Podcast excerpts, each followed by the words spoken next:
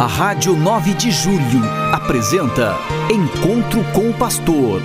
Na palavra do Arcebispo Metropolitano de São Paulo, Cardeal Odilo Pedro Scherer. Vós sois meu pastor, ó Senhor, nada me faltará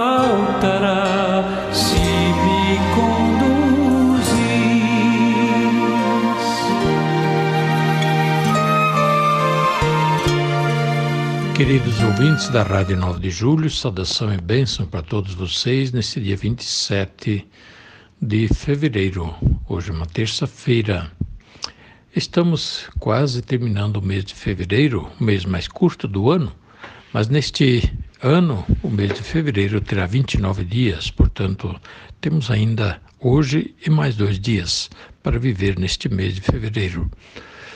A palavra de Deus deste dia da Quaresma nos traz o trecho do Evangelho, onde Jesus ensina os discípulos e lhes recomenda observar a lei de Moisés, ou seja, seguir a religião, eh, seguir as ordens também dos escribas, do que eles ensinam, porém não imitar o seu exemplo, porque Jesus diz: eles ensinam, mas não fazem.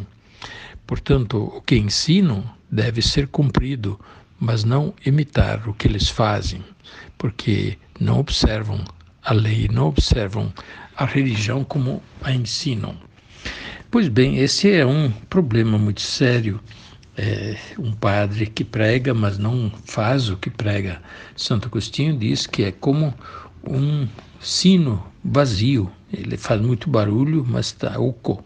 Ou como um tambor que faz muito barulho, mas está oco assim a vida do pregador que não pratica aquilo que ele ensina. E assim seria o, pai, a mãe, ou o mestre, o catequista que ensina, mas depois não pratica o que ensina. Como é que os estudantes, os alunos, os filhos, os netos podem reagir? É, naturalmente reagem mal. Por isso, aquilo que superiores, mestres, pais ensinam também devem praticar.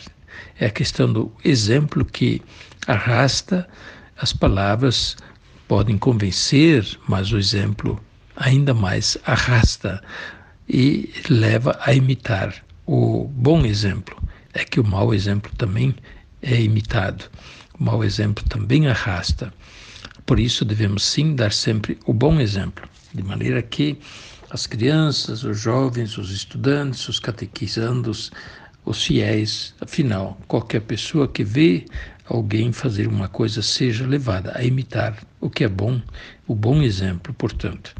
Aliás, isso deveria ser uma preocupação nossa, dar o bom exemplo. Preocupação dos adultos, dar o bom exemplo aos mais jovens, aos pequenos, às crianças e adolescentes de modo muito especial. E o exemplo dos adultos é orientador para a vida de outras pessoas, dos menores, dos pequenos, porque eles aprendem imitando. E se a gente pratica coisas que não são boas, eles também vão aprender imitando as coisas que não são boas. Jesus depois continua ainda no trecho de hoje, que é de Mateus 23, 1 a 12. Jesus eh, recomenda que não se dê o nome de mestre a ninguém, a ninguém na terra. Porque um só é o mestre, Jesus, e todos vós sois irmãos de Jesus. Não deis também o nome de Pai a ninguém na terra, porque um só é o vosso Pai que está nos céus. Pois bem, a frase não chameis ninguém de mestre, porque um só é vosso mestre, e todos vós sois irmãos. Isso lembra alguma coisa que nós estamos celebrando neste ano a campanha da fraternidade com este tema fraternidade e amizade social. E o lema Todos vós sois irmãos. É esse trecho da palavra do Evangelho de São Mateus, capítulo, é, capítulo 23, versículo, é, versículo 10, né? É, todos vós sois irmãos. Ou versículo ainda 9, melhor dizendo. Pois bem, é uma palavra importante eh, para nossas condutas, nossa vida. É, às vezes nos damos áreas de importância, de mestres, de guias, de gurus, sabe lá o quê, né? De, de, influenciadores, de fazer a cabeça dos outros, de influenciar. E, de fato, os influenciadores nas mídias sociais, por exemplo, têm essa capacidade de tentar fazer a cabeça dos outros podem fazer a cabeça dos outros para aquilo que é bom e também para aquilo que é mal. E aí é preciso distinguir sempre e saber o que Jesus ensina. Né? Um só é o vosso Mestre, ele que tem credibilidade, ele que tem palavras de vida eterna, como Jesus ouve dos apóstolos: só tu tens palavras de vida eterna. Pois bem, ensinar isso também aos outros, no sentido da fraternidade que nós devemos cultivar entre nós. Como o mundo poderia ser diferente se todos se tratassem verdadeiramente como irmãos e irmãs? Todos vós sois irmãos, um só é o vosso Mestre. Se todos se ajudassem reciprocamente, tivessem a sensibilidade de socorrer quem está no sofrimento, na dor, ter a sensibilidade diante das angústias do próximo e partilhar, ouvir, ter tempo para os outros, quanta coisa poderia mudar se a gente freasse um pouco mais a língua para não falar mal, ou freasse o dedinho, né, que está logo na telinha, né, teclando, respondendo, talvez até fazendo algum tipo de insulto xingatório para aquele que a gente não, não gosta, como é tão frequente nas mídias sociais. Nas mídias sociais, infelizmente, tem um um movimento, né, um grupo chamado dos haters, ou seja, dos odiadores, né? Tem os likers, aqueles que gostam e, portanto, fazem um coraçãozinho de apoio, e dos haters, aqueles que fazem o negativo, imediatamente eh, não gostam, mas também xingam, insultam e desrespeitam outra pessoa. Como o mundo poderia ser diferente se todos respeitássemos uns aos outros e não usássemos palavras más, palavras pesadas, eh, palavras que ferem o próximo? Tudo isso vem do que Jesus nos ensina. Todos vós sois irmãos. Pois bem, neste dia de hoje, também, dia 27 de fevereiro, a igreja lembra de São Gregório de Narek. São Gregório de Narek é um santo da Armênia que viveu lá no final do ano do, do, do, primeiro milênio até o início do segundo milênio. Ele nasceu em 1950 e morreu em 1005 e se tornou um monge, um teólogo, escreveu muito. E o Papa Francisco, em 2015, eh, proclamou São Gregório de Narek doutor da Igreja, é um representante grande da Igreja Católica de Rito Armênio.